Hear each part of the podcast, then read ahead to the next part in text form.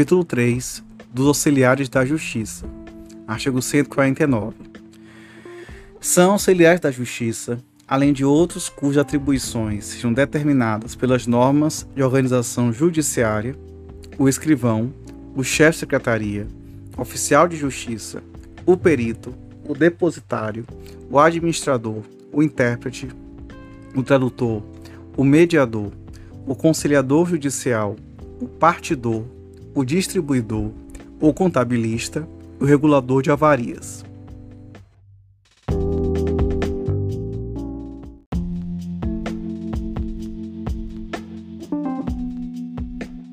Seção 1. Do escrivão, do chefe de secretaria e do oficial de justiça. Artigo 150. Em cada juízo haverá um ou mais ofícios de justiça cujas atribuições serão determinadas pelas normas de organização judiciária.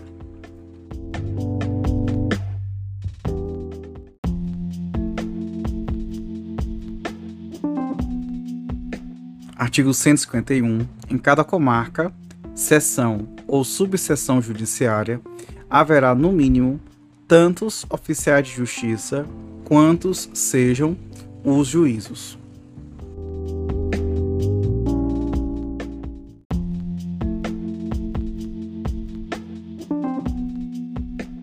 Artigo 152. Incumbe ao escrivão ou ao chefe de secretaria, inciso 1, redigir, na forma legal, os ofícios, os mandados, as cartas precatórias e os demais atos que pertençam ao seu ofício.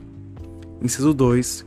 Efetivar as ordens judiciais, realizar citações e intimações, bem como praticar todos os demais atos que lhe forem atribuídos pelas normas de organização judiciária. Inciso 3. Comparecer às audiências ou, não podendo fazê-lo, designar servidor para substituí-lo. Inciso 4.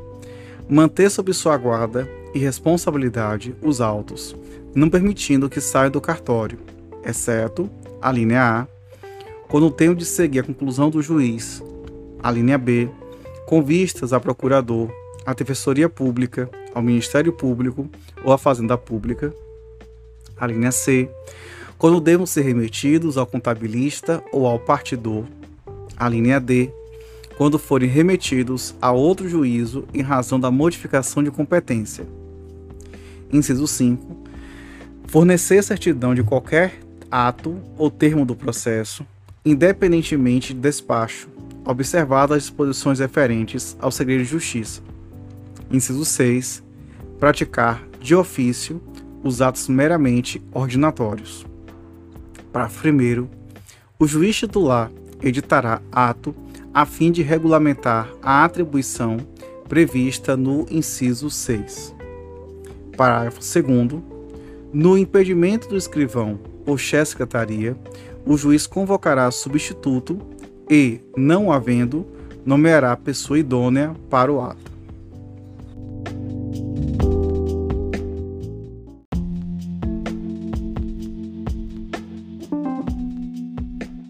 Artigo 153. O escrivão ou chefe de secretaria atenderá preferencialmente à ordem cronológica de recebimento para publicação e efetivação dos pronunciamentos judiciais. Parágrafo 1.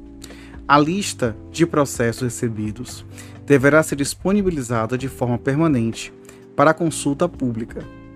Parágrafo 2. Estão excluídos da regra do caput.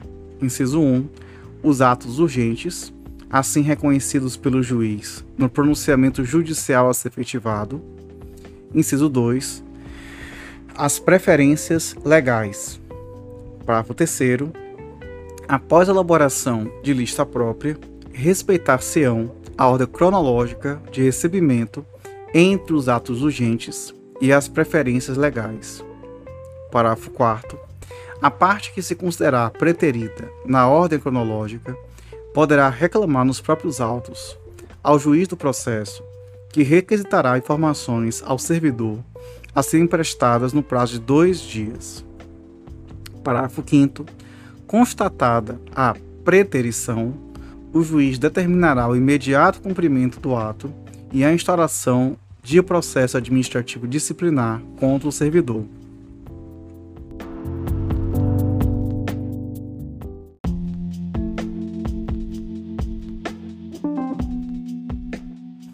Artigo 154. Incumbe ao oficial de justiça. Inciso 1. Fazer pessoalmente citações, prisões, penhoras, arrestos e demais diligências próprias do seu ofício, sempre que possível na presença de duas testemunhas, certificando no mandado o ocorrido com menção ao lugar, ao dia e à hora. Inciso 2. Executar as ordens do juiz a que estiver subordinado. Inciso 3. Entregar o mandado em cartório após o seu cumprimento. Inciso 4. Auxiliar o juiz na manutenção da ordem. Inciso 5. Efetuar avaliações quando for o caso. Inciso 6. Certificar em mandado proposta de autocomposição apresentada por qualquer das partes na ocasião de realização de ato de comunicação que lhe couber. Parágrafo único. Certificada a proposta de autocomposição prevista no inciso 6 o juiz ordenará a intimação da parte contrária para manifestar manifestar-se no prazo de cinco dias, sem prejuízo do andamento regular do processo, entendendo seu silêncio como recusa.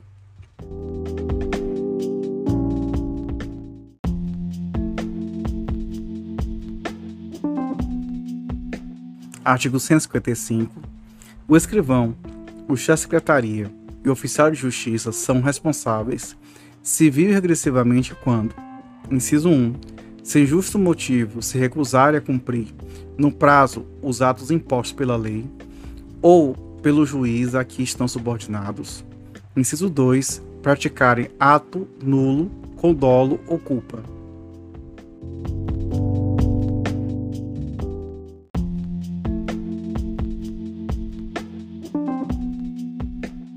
Seção 2 do perito. O juiz será assistido por perito quando a prova do fato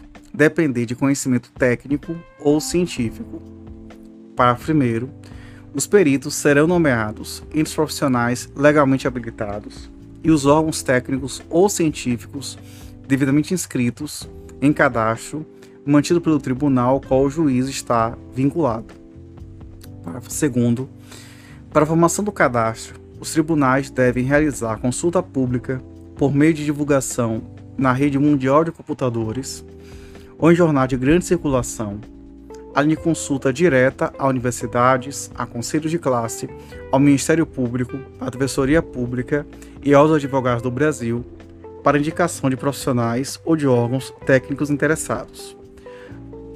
Parágrafo 3 os tribunais realizarão avaliações e reavaliações periódicas para a manutenção do cadastro considerando a formação profissional, a atualização do conhecimento e a experiência dos peritos interessados. Parágrafo 4. Para verificação de eventual impedimento ou motivo de suspeição, nos termos dos artigos 148 e 467, o órgão técnico ou científico nomeado para a realização da perícia informará ao juiz os nomes e os dados de qualificação dos profissionais que participarão da atividade, Parágrafo 5 Na localidade onde não houver inscrito no cadastro disponibilizado é, pelo tribunal, a nomeação do perito é de livre escolha pelo juiz, que deverá recair sobre o profissional ou órgão técnico ou científico, comprovadamente detentor do conhecimento necessário à realização da perícia.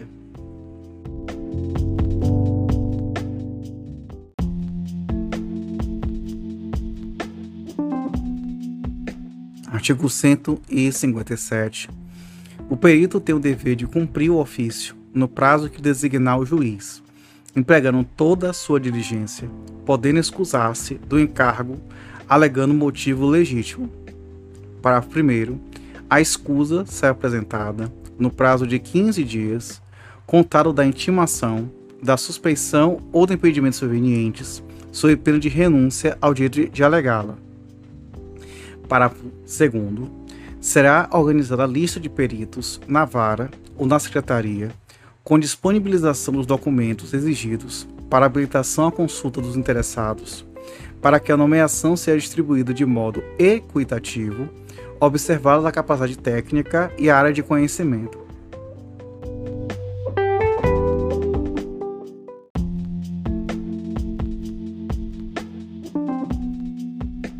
Artigo 158. O perito que, por dolo ou culpa, prestar informações inverídicas responderá pelos prejuízos que causar à parte e ficará inabilitado para atuar em outras perícias no prazo de 2 a 5 anos, independentemente das demais sanções previstas em lei, devendo o juiz comunicar o fato ao respectivo órgão de classe para adoção das medidas que entender cabíveis.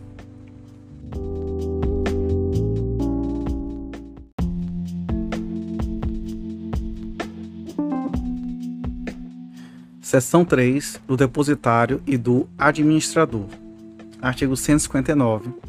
A guarda e a conservação de bens penhorados, arrestados, sequestrados ou arrecadados serão confiadas a depositário ou a administrador, não dispondo a lei de outro modo.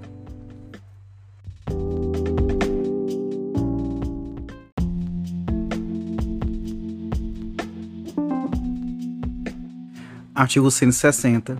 Por seu trabalho, o depositário ou administrador perceberá a remuneração que o juiz fixará, levando em conta a situação dos bens, ao tempo do serviço e as dificuldades de sua execução.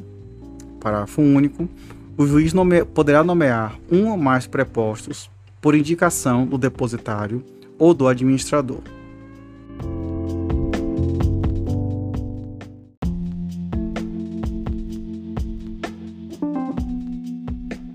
Artigo 161. O depositário ou administrador responde pelos prejuízos que, por dolo ou culpa, causar à parte, perdendo a remuneração que lhe foi arbitrada, mas tem o direito de haver o que legitimamente despendeu no exercício do encargo. Parágrafo único. O depositário infiel responde civilmente pelos prejuízos causados, sem prejuízo de sua responsabilidade penal e da imposição de sanção por ato atentatório à dignidade da justiça.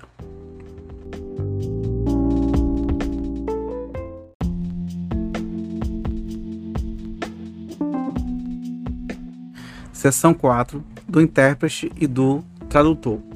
Artigo 162. O juiz nomeará intérprete ou tradutor quando necessário para: inciso 1 Traduzir documento redigido em língua estrangeira.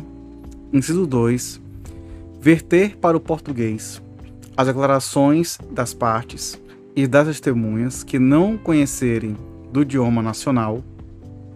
Inciso 3. Realizar a interpretação simultânea dos depoimentos das partes e testemunhas com deficiência auditiva que se comuniquem por meio da língua brasileira de sinais ou equivalente quando assim for solicitado.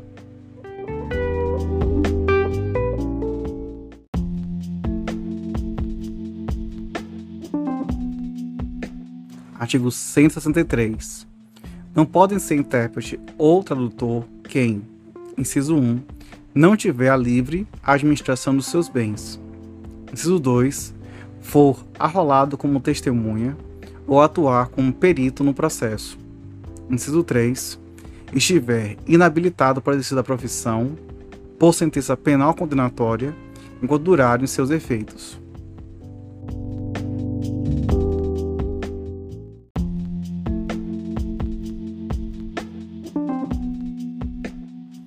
Artigo 164.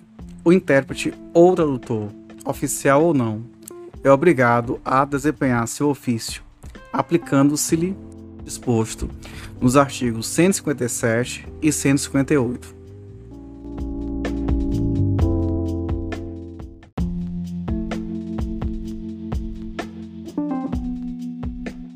Seção 5. Dos conciliadores e mediadores judiciais. Artigo 165. Os tribunais criarão centros judiciários de solução consensual de conflitos, responsáveis pela realização de sessões e audiências de conciliação e mediação e pelo desenvolvimento de programas destinados a auxiliar, orientar e estimular a autocomposição. Parágrafo 1. Composição e a organização dos centros são definidas pelo respectivo tribunal, observadas as normas do Conselho Nacional de Justiça. Parágrafo 2. O conciliador, que atuará preferencialmente nos casos em que não houver vínculo anterior entre as partes, poderá sugerir soluções para o litígio, sendo vedada a utilização de qualquer tipo de constrangimento ou intimidação para que as partes conciliem. Parágrafo 3. O mediador, que atuará preferencialmente nos casos em que houver vínculo anterior entre as partes, auxiliará aos interessados a compreender as questões e os interesses em conflito, de modo que eles possam, pelo restabelecimento da comunicação, identificar por si próprios soluções consensuais que gerem benefícios mútuos.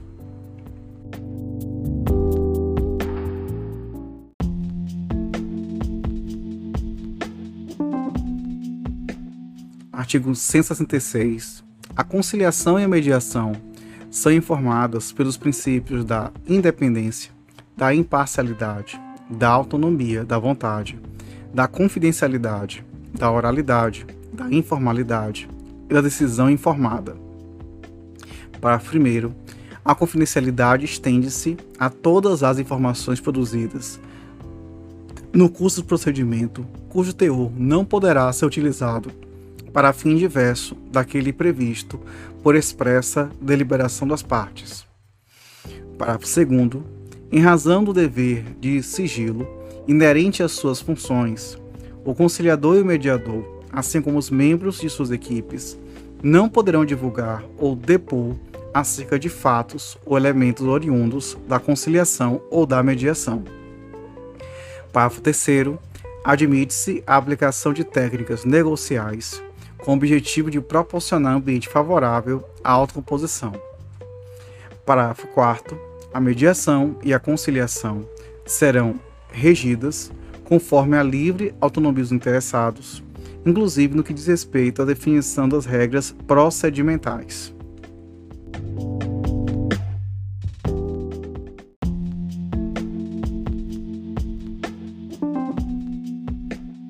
Artigo 167. Os conciliadores, os mediadores e as câmaras privadas de conciliação e mediação serão inscritos em cadastro nacional e em cadastro Tribunal de Justiça ou Tribunal Regional Federal, que manterá registro de profissionais habilitados, com indicação de sua área profissional.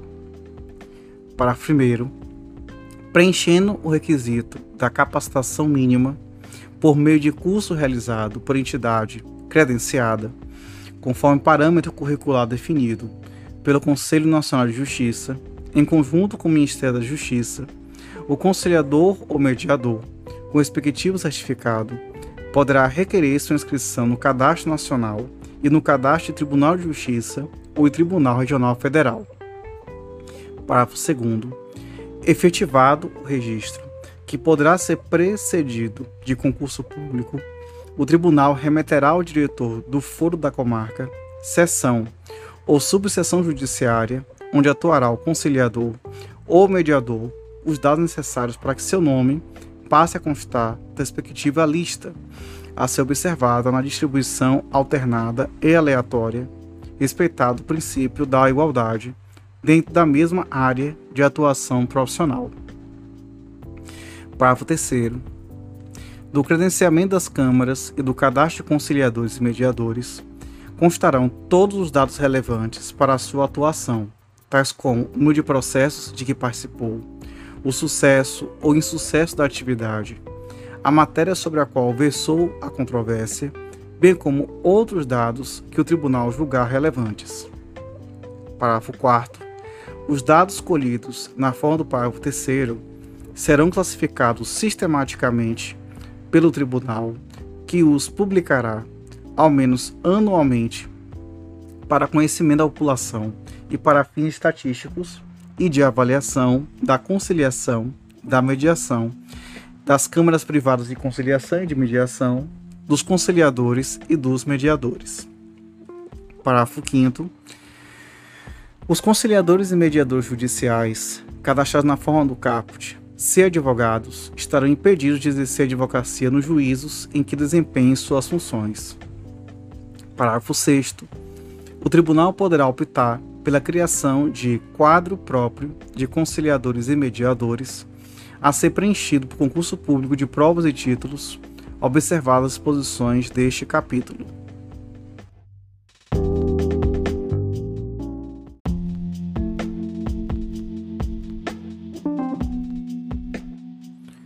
Artigo 168.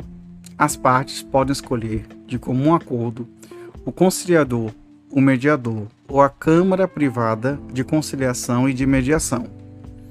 Parágrafo 1. O conciliador ou mediador, escolhido pelas partes, poderá ou não estar cadastrado no tribunal. Parágrafo 2. Inexistindo acordo quanto à escolha do mediador ou conciliador, haverá distribuição entre aqueles cadastrados no registro do tribunal, observada a respectiva formação. Parágrafo 3. Sempre que recomendável, haverá designação de mais de um mediador ou conciliador.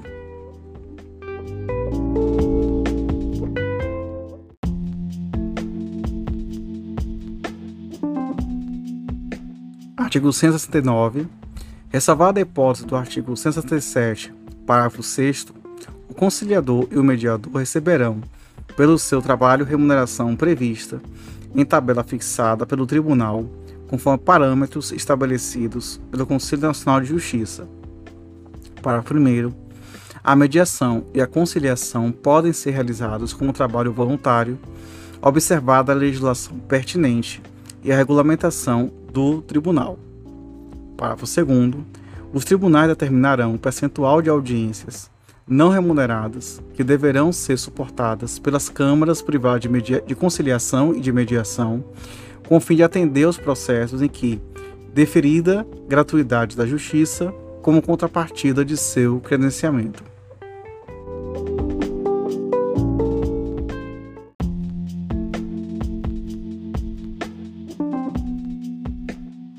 Artigo 170. No caso de impedimento, o conciliador ou mediador o comunicará imediatamente, de preferência por meio eletrônico, e devolverá os autos ao juiz do processo ou ao coordenador do Centro Judiciário de Solução de Conflitos, devendo este realizar nova distribuição.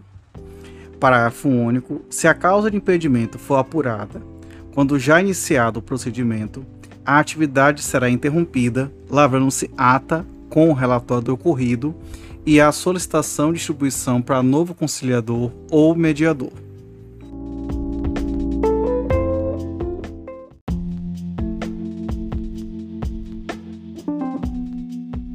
Artigo 171. No caso de impossibilidade temporária do exercício da função, o conciliador ou mediador informará o fato ao centro preferencialmente por meio eletrônico, para que, durante o período em que perdurar a impossibilidade, não haja novas distribuições.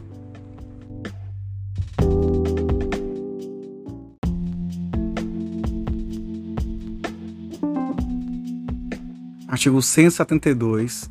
O conciliador e o mediador ficam impedidos, pelo prazo de um ano, contado do término da última audiência em que atuaram, de assessorar, representar ou patrocinar qualquer das partes.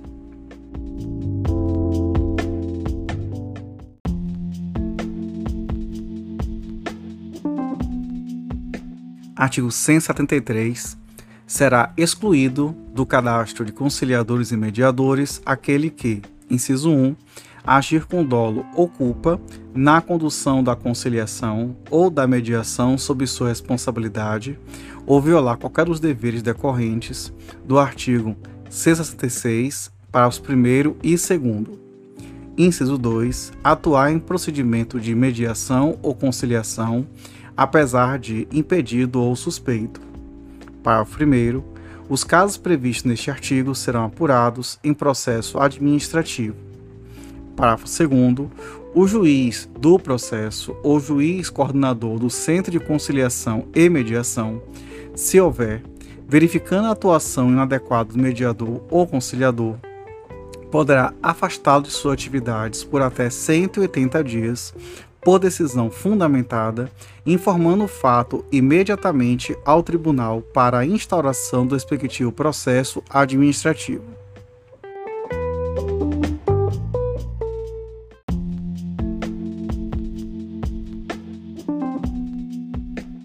Artigo 174. A União, os Estados, o Distrito Federal e os municípios criarão câmaras de mediação e conciliação com atribuições relacionadas à solução consensual de conflitos no âmbito administrativo, tais como: inciso 1, dirimir conflitos envolvendo órgãos e entidades da administração pública, inciso 2, avaliar a admissibilidade dos pedidos de resolução de conflitos por meio de conciliação no âmbito da administração pública, Inciso 3. Promover, quando couber, a celebração de termo de ajustamento de conduta.